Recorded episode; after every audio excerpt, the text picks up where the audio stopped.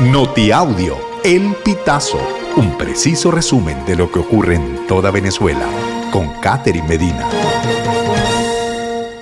Saludos estimados oyentes. A continuación hacemos un repaso informativo por las noticias más destacadas hasta este momento. Comenzamos. Trabajadores, jubilados y pensionados cierran el año sin aumento salarial ni reivindicaciones laborales.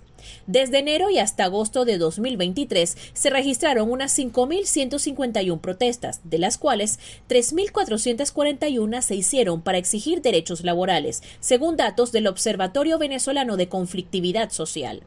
El representante de la Coalición Nacional Sindical, Carlos Salazar, aseguró que los gremios de educación, salud, jubilados, pensionados y el resto de la administración pública cerraron el 2023 sin aumento salarial ni Estado de Derecho, con persecución a dirigentes sindicales y bonos que no permiten adquirir la canasta alimentaria, que en el mes de noviembre tuvo un costo de 522 dólares, según estimaciones del Centro de Documentación y Análisis Social de la Federación Venezolana de Maestros.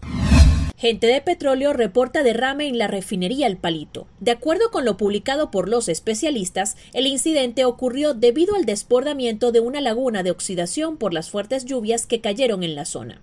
Miembros de esta asociación civil también detallaron que trabajadores de PDVSA llegaron a la zona para tratar el problema y evitar mayores daños. Gente de Petróleo también recordó que este no es el primer derrame que ocurre este año pues hasta la fecha se han registrado al menos 17 incidentes similares que, según especialistas, han ocurrido por falta de mantenimiento y prevención. Comisión Interamericana de Derechos Humanos presenta informe sobre masacre del Junquito. El organismo dependiente de la Organización de Estados Americanos concluyó que el uso de la fuerza letal por parte del gobierno de Nicolás Maduro fue incompatible con las obligaciones internacionales.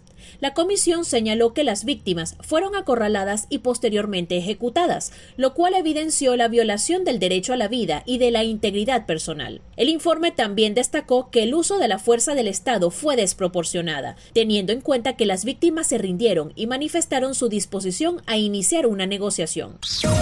Estimados oyentes, este ha sido el panorama informativo hasta esta hora. Narró para ustedes Catherine Medina. Estas informaciones puedes ampliarlas en nuestra página web, elpitazo.net.